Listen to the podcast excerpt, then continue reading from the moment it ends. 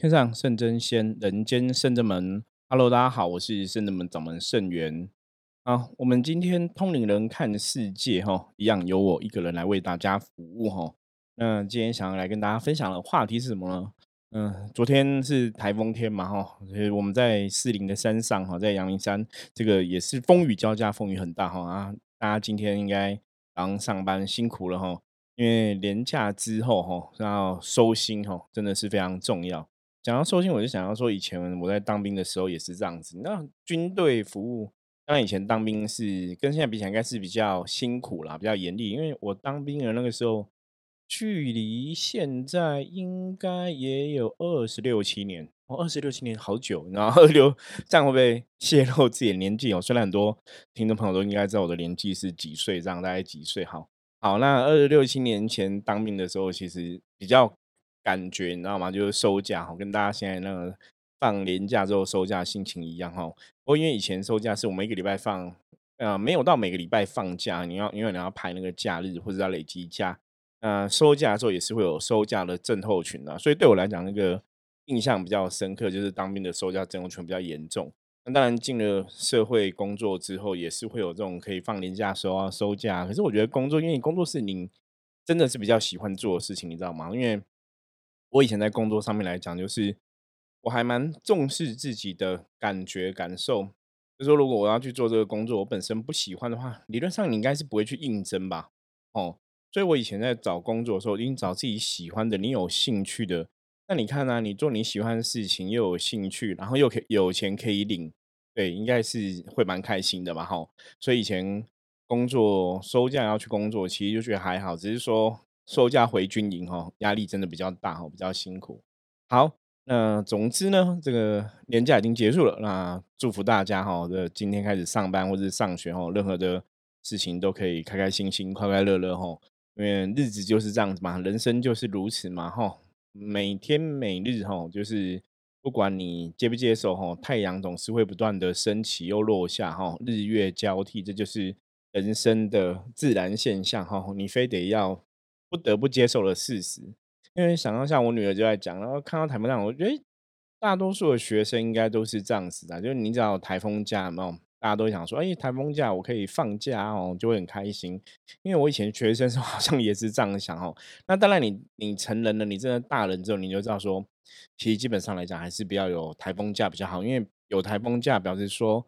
这个台风的状况可能真的比较严重哈，那比较严重就会造成，比方说像中南部有些农民可能就有一些天灾的损失啊等等的哈，就有些人的生计生活就会受到影响，或是说，呃，台风如果很大的话，有些人比方说像昨天前天都有人去登山的新闻嘛哈，登山遇到危险，有去海边这样子赏风景的，或是露营的也遇到危险哦，所以台风基本上天灾还是很可怕啦。我我觉得还是要奉劝大家哈，真的我们在像我们是修行的人嘛，我们在做修行的事情，常常来讲说，为了顺天而行哈。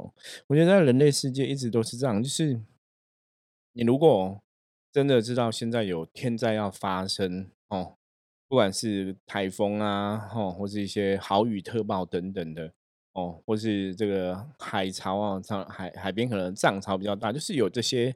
你已经知道天灾有预报发生了，气象预报有讲到哦，天灾，大家真的还是不要到处跑好了，你知道吗？因为像这次台风，其实上礼拜大家都知道说这礼拜一可能会有台风嘛，可是还有人可能十月九号，就是你已经知道有台风，你十月九号还去登山嘛，吼，就造成一些危险伤亡，因为你登到山上之后，风雨下去之后，山上的很多地形地貌，它其实真的会改变，吼。因为我就看到个新闻，他就是有好像二十几个人去登山，然后两个人不小不小心摔落吼，一个人失失去生命迹象吼，就死亡。然后他们打卫星电话求救，求救到之后，你知道搜救的人员哦，因为他们已经进去深山里面了嘛，所以搜救人员要再进去他们在那个地方去搜救的话，还要在两天的时间。那为什么时间要这么长？因为第一个他们已经走很远，第二个是。还是台风的关系，改变了很多路哈，很多路变，因为风雨关系变不好走。那其实这个新闻我我没有讲，大家应该很难想象，你知道吗？那当然，我我觉得看这种新闻，你其实你会觉得很难过，就是为什么去登山然后死亡这样子哈？那其实山上，我常常讲，有时候山上跟海边一样，都是很危险。那种大自然的东西，你真的不能开玩笑。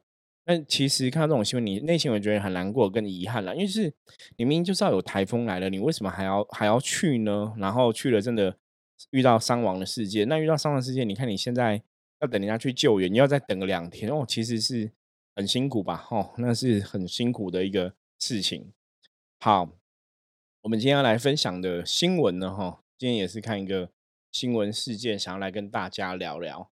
那这个新闻事件的主角是江宏杰先生，哈，江宏杰大家应该，如果你有看电视、有看哈新闻、有看呃一些运动的话，你应该会了解他是台湾的，哦，之前有这个桌球选桌球的选手，哈，啊，应该也是桌球的国手，然后参加桌球比赛，那他娶了一个日本的桌球选手，哈，是福原爱女士，福原爱小姐。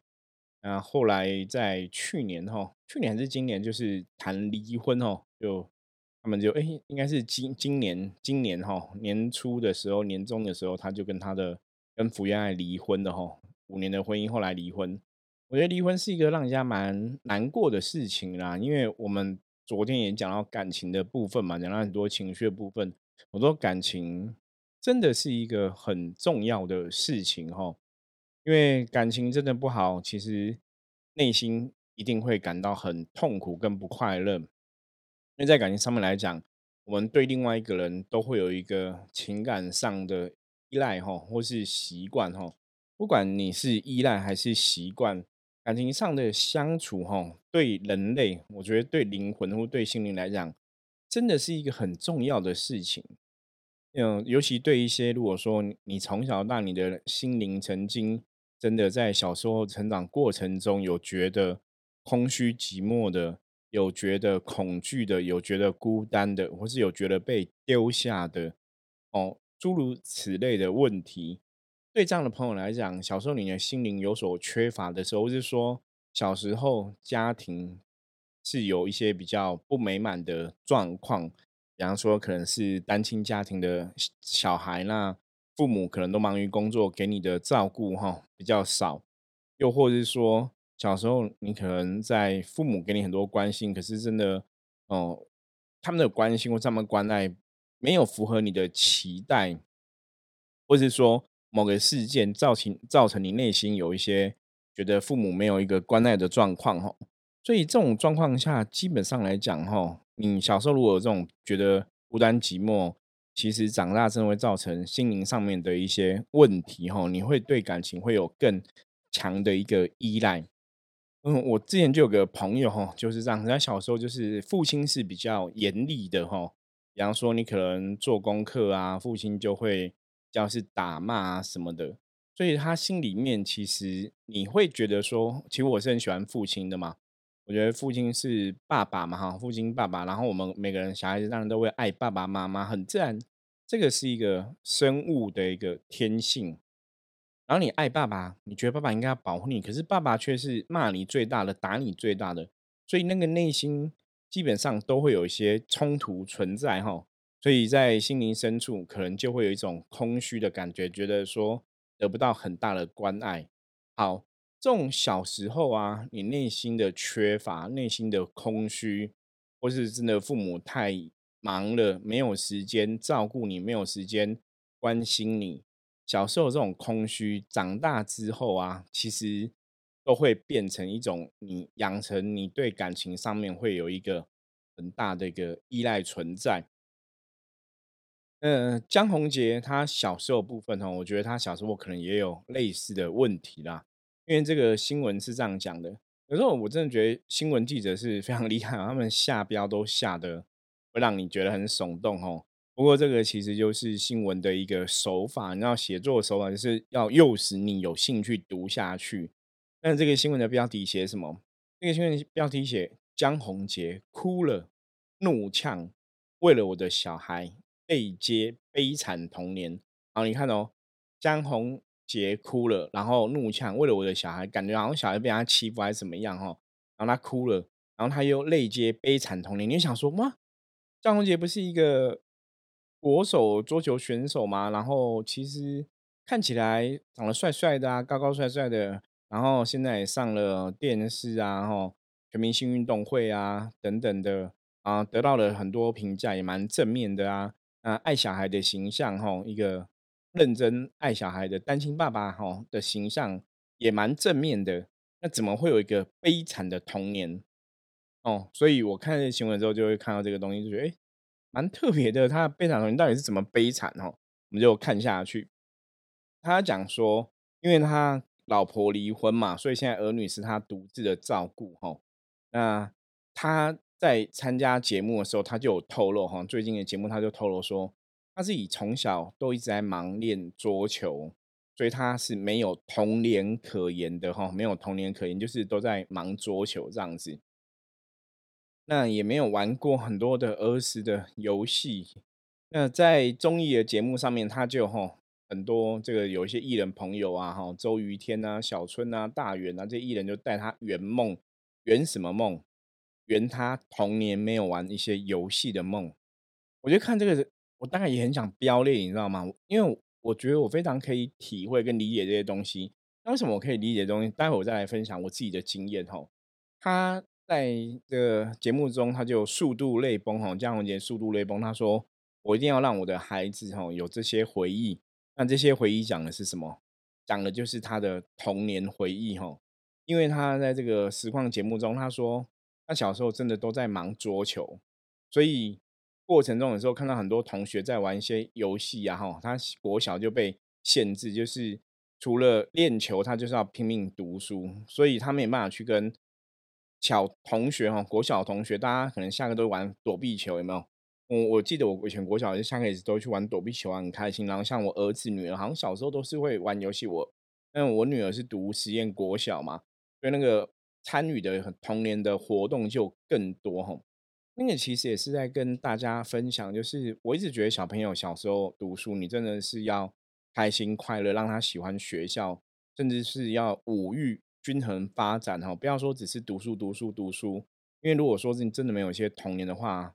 其实是很可怜的哈，长大你在在思考很多东西的时候，你会觉得是很遗憾呐。那我觉得江宏杰内心有这种遗憾，所以为什么他长大在看这些综艺节目，他可以去玩躲避球、玩红绿灯、玩报数球的时候，他非常兴奋投入哈，甚至他玩老鹰抓小鸡，大家有玩过老鹰抓小鸡吗？就是你前面的人是一个哦一个妈妈的角色嘛哈。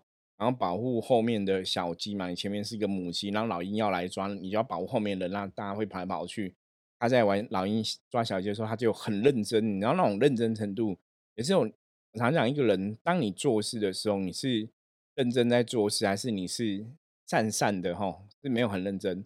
坦白讲，那种能量会流窜出来，甚至说大家都会有感觉。所以江宏杰在玩游戏的时候，他就非常认真哦，就在玩老鹰抓小鸡。他是一个母鸡嘛，就在前面保护后面的一个艺人朋友啊。那大家就在讲说：哇，你不愧是一个爸爸，因为你保护的很好哈。他是非常投入的哈。然后他就在讲说：哈，因为这是为了我的小孩，不可以乱抓，就是他保护后面的小孩。可是他是非那种投入的状况，你就可以去理解。他就在讲说，他小时候真的是。从国小被限制很严格，真除了练球，生命中就是读书跟练球，就没有其他的玩乐。哦，那他就觉得长大之后就觉得，其实内心是有一种空虚的，因为小时候没有经历过这些事情，所以他参加节目的录影，玩到这些游戏，他觉得很开心、很感动。然后他就想说，他一定要让他小孩子经历这些，然后不要像他小时候一样，哈，没有经历过这些游戏这样子。没有一些童年的回忆哈。好，讲到这里，基本上我都快飙泪了，你知道吗？因为要飙泪的时候，你是在思考说哇，江宏杰，应该应该，我觉得这种飙泪不是说我在同情他或是什么的，而是说你应该，嗯，应该这么讲。大家如果真的你可以去设身处地哈，去想哦，我们常常讲修行的同体大悲哈。设身处地去想，你看，像现在张杰在人生的，比方说，呃，生涯上，他曾经桌球的表现很好，这样子有拿到好的成绩，在孕育小孩的部分，哈，他也很认真去成为一个父亲的角色。那现在他的知名度也很好，哈，在人生的舞台上，现在应该算是一个呃，除了感情，我觉得除了感情，说离婚这个事情，当然会让大家觉得比较难过嘛。那撇开感情不要讲的话，其实事业应该算是蛮成功的哈。以他现在的状况来讲的，那你想说一个事业很成功，为什么你讲到童年的时候你要哭成这个样子？因为他真的哭的有点夸张，吓到大家了。那个你就会知道说，他内心其实对童年这一块是缺乏的，内心在童年这一块他其实是有欠缺的。所以这种东西，你看哦，长大你还是会很想说童年的这些经历啊，吼，童年有去玩过这些游戏等等的，那你可能没有玩过。然后他也讲说，希望小朋友他自己的小孩不要去没有童年这一阶段哦。这个东西就让我想到，为什么我可以感同身受哦？让我想到说，坦白讲，我以前小时候童年是非常开心的，就是国小的生活哈，非常开心，因为那个那个时候我们是整个家族的人吼，都住在一起。所以我下下课之后可以跟堂哥出去玩啊，可以跟表姐出去玩，因为堂哥表姐大家都大我两三岁、三四岁这样子。那除了跟堂哥，所以我跟我堂哥是比较常在一起玩的，还有表姐。然后当然就是你这个地区的玩伴。有之前我跟一些学弟子在聊天，我说以前那个年代真的很开心哦，像现在 Netflix 有个节目叫《鱿鱼游戏》哦，大家不知道有没有看？他在讲说那些大人那么去玩儿时的游戏。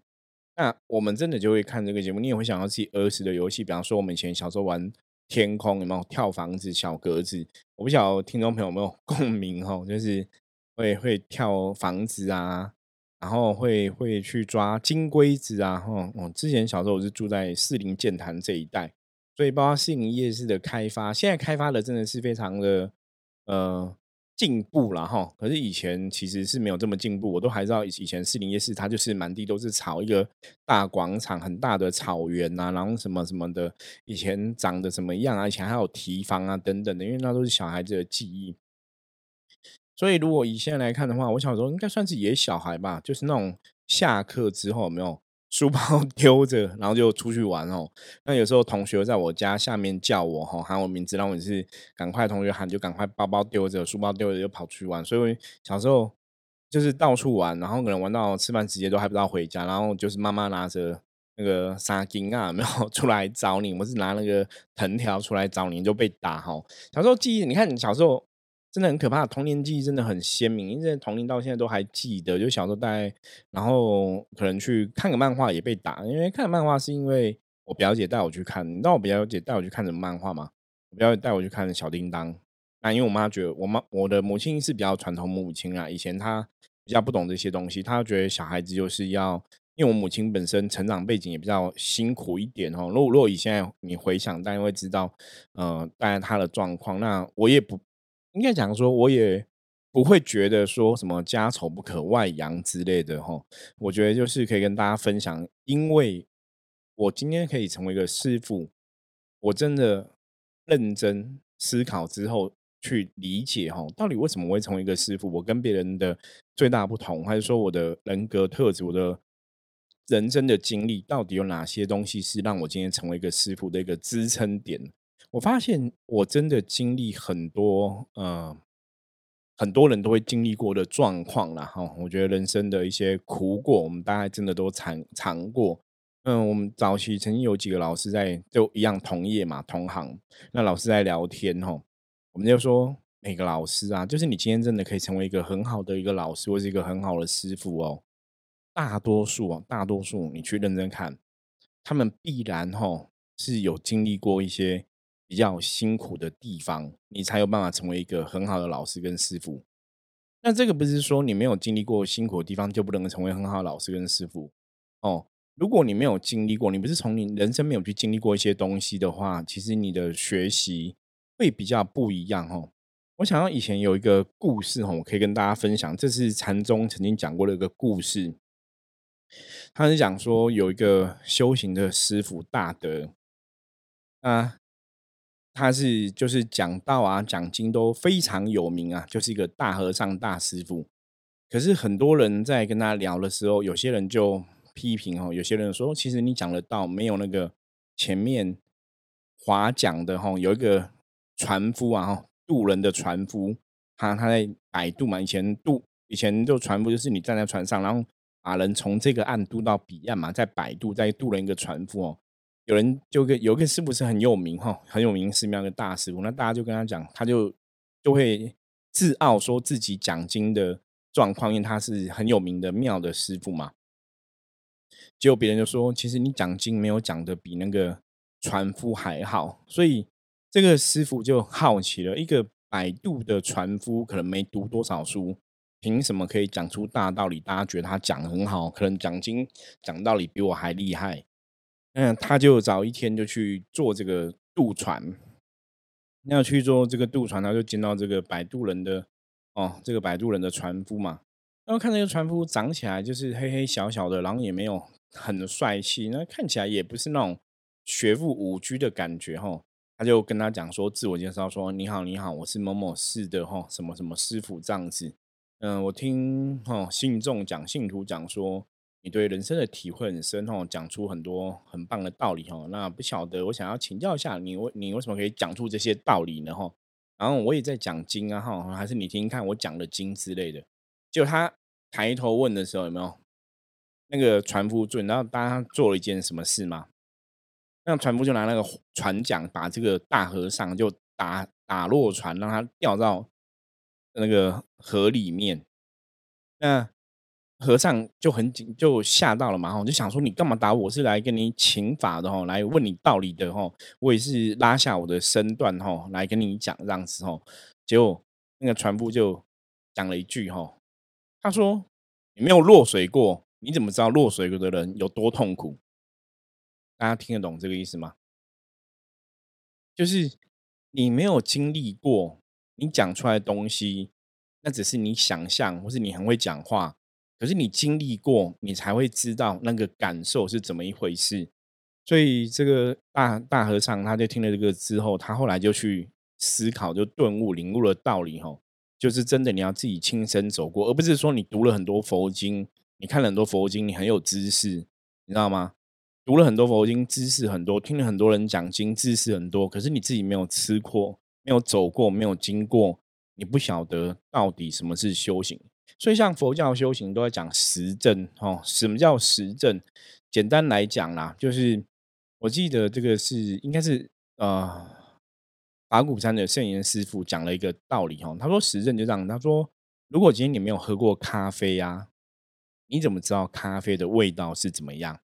那我后来把它改成我说，比方说你今天没有喝过珍珠奶茶，你要像大家现在都会喝珍珠奶茶嘛？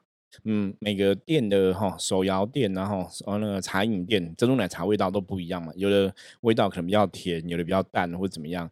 可是，一样啊，你没有喝过这家店的珍珠奶茶，你怎么知道它珍珠奶茶味道怎么样？这个其实就是人生的修行。人生的修行就是你没有经历过，你怎么知道别人的痛苦是怎么一回事？你没有经历过，你你你说你今天要去渡人，你要跟大家分享，你讲出来话真的会没有力量，你知道吗？嗯。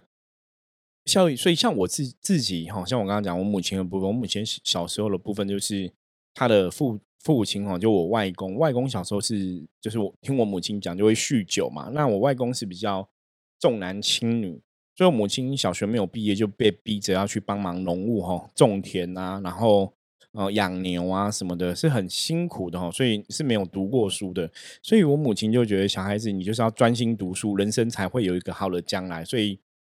小时候对我的功课要求是比较严厉的，因为我是长子嘛，那是第一个小孩。可是我母亲后来对我两个弟弟的，因为我们家有三个兄弟，对我两个弟弟功课要求就不严厉了，你知道吗？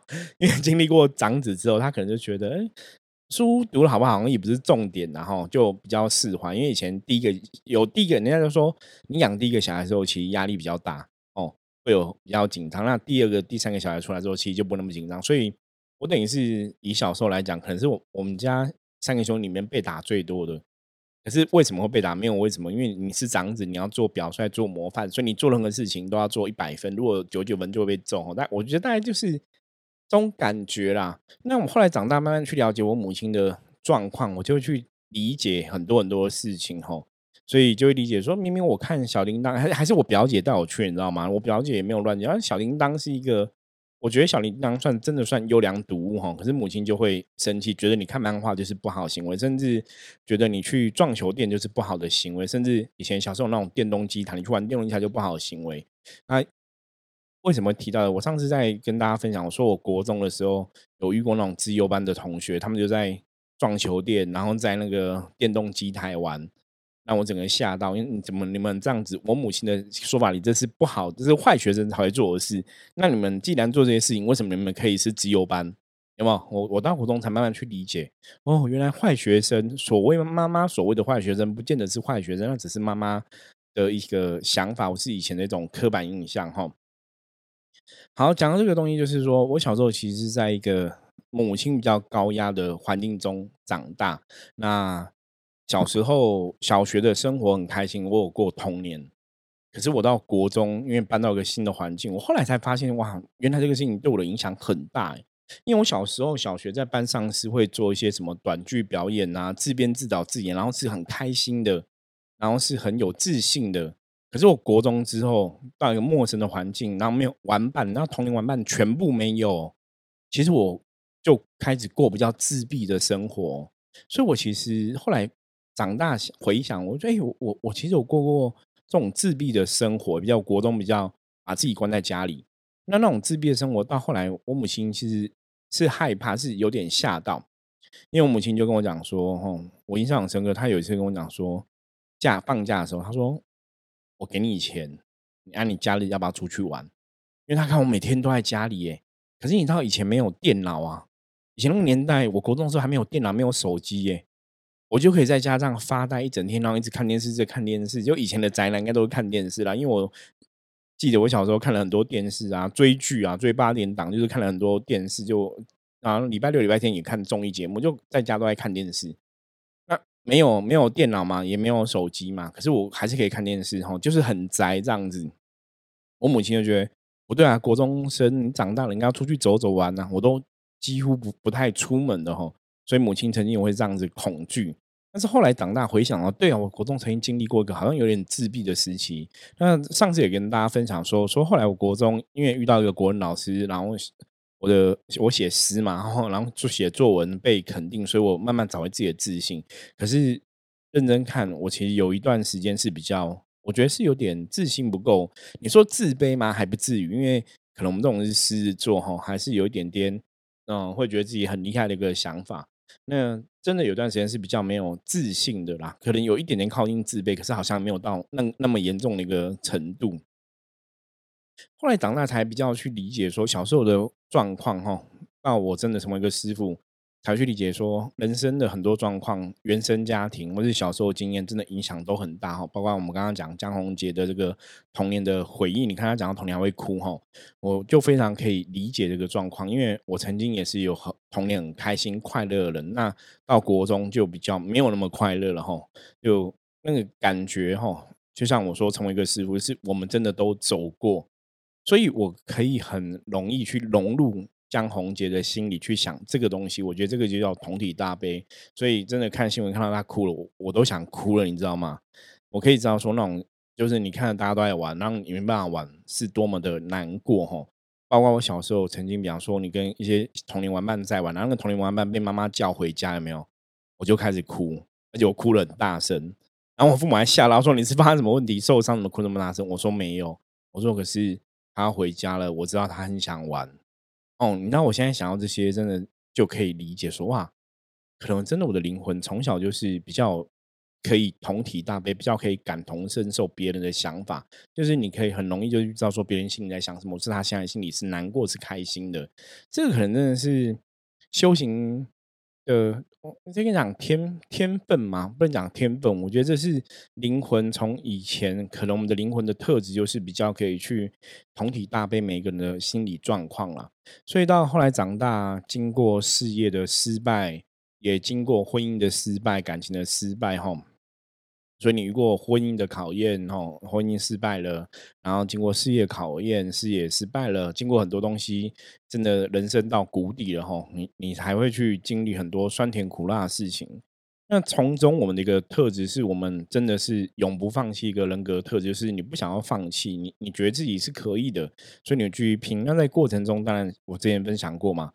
嗯，很多神明的保佑，很多神明陪伴我一起。那其中当然最重要就是我家从小拜观音菩萨，到后来信仰中哈，菩萨一直都在我们身边，给你力量。从我开圣人们刚开始就是千手观音一直在支持着我嘛。那当当然众神都是哈，只是说那时候我们是以一个主神只有拜千手观音为主。经历了酸甜苦辣、悲欢离合，经历了人生很多很多很多的苦难，你自然对别人的体贴哈，或者说可以去体会别人的感受，我觉得真的会更强烈。那这是一种正向的，因为我有遇过一些朋友是这样，他也经历了人生的酸甜苦辣、悲欢离合，可是他却是对人生怎样充满抱怨、充满愤怒，哦。以前像我有这样的朋友跟我讲说：“师傅，我我没办法有同情心，有没有？或我没办法同体大悲。”我说：“为什么？”他说：“我在很苦的时候，其实也没有人帮助我啊，也没有人帮忙我。那为什么我要去帮忙别人？”那我就跟他聊嘛，我说这样其实很我很遗憾的，因为哈，就是我们以前没有被别人帮忙过，所以我们知道这很苦，所以我们才希望说别人不要跟我们一样苦。可是你怎么会去想说？你以前很苦，所以没有人帮你，所以你也不想帮别人哦。那这种想法当然是比较属于小自私啦。我觉得真的是比较自私。那当然讲这种话、这种想法的朋友，后来也没有走在修行的道路上嘛，因为他完全不会觉得说，为什么我要对别人伸出援手？吼，可是像我们这种从小，因为我们我们真的吃过苦，我们就希望别人不要跟我们吃同样的苦，吼，我们才会想要出来帮别人。我觉得这个想法是不一样的。所以看到江宏杰的这个新闻吼，我其实要跟大家最后做一个结论，就是真的人生还是不要留下遗憾吼。如果你自己的童年没有这样子开心的经历过，那你就不要让你的小孩子发生同样的事情。所以像我对我小孩子的教育，真的，我以前小时候在国中之后，其实课业的压力是真的比较重。所以，我其实后来的课业压力重之后，读书并没有真的很开心。一直到我专科，我都觉得读书没有很开心。我其实专科最开心是玩社团哦，那还是对我来讲，我觉得那个是属于课外活动。所以还好，我那时候有玩社团，不然我就觉得我应该会会疯掉哈。就是你找不到任何开心的东西，那好歹那时候还有碰社团。所以在教育小孩子方面，像我都觉得我小孩子就是读书就是。我没有要求他们要一百分，可是你好歹要有一个基本的知识，也不要考太烂嘛，哈，那是个基本的要求。那最主要是你们要找到自己的兴趣，要做自己喜欢的事情，真的很重要。所以今天最后的重点就是，一定要找到自己喜欢的事情，因为那会让你的人生开心快乐很多，包括你的婚姻，包括你的感情，包括你的人生，包括你的工作、读书等等，都是哈，一定要做让自己开心快乐的事情。然后父母不要把你的期待过度的强压在小孩子身上，这个非常的重要。因为如果人生可以重来一次，我相信江宏杰应小时候应该还是会选择可以跟同学一起玩哦。因为那种东西是你错过了，它永远不会再出现。那些人生的遗憾哦，一有遗憾哦，它就是一辈子的遗憾，它不会不见哦，它会永远都在。那如果说遇到负面的时候，它就变往负面走了。就会有一个很大的伤害。那当然，如果说这个人的想法是比较正面的话，那个伤害就可以降到比较低哦。好，所以这是今天这个新闻跟大家分享的。总而言之，言而总之，哦，还是希望大家在人生的成长过程中，在你小孩子，在你长大，在你现在，或者在你在看你的小孩子的时候，希望大家都可以开开心心、快快乐乐，人生不要有遗憾，然后让自己一直维持在一个正能量的状况。OK。好，那我们今天的分享就到这里了。我是圣智门掌门圣元。如果大家对我们今天谈论的话题有任何兴趣的话，欢迎哈随时加入圣智门的赖跟我取得联系哈。我们的赖是 at 哈小老鼠 G O 共九二四数字九二四就可以喽。好，我们下次见喽，拜拜。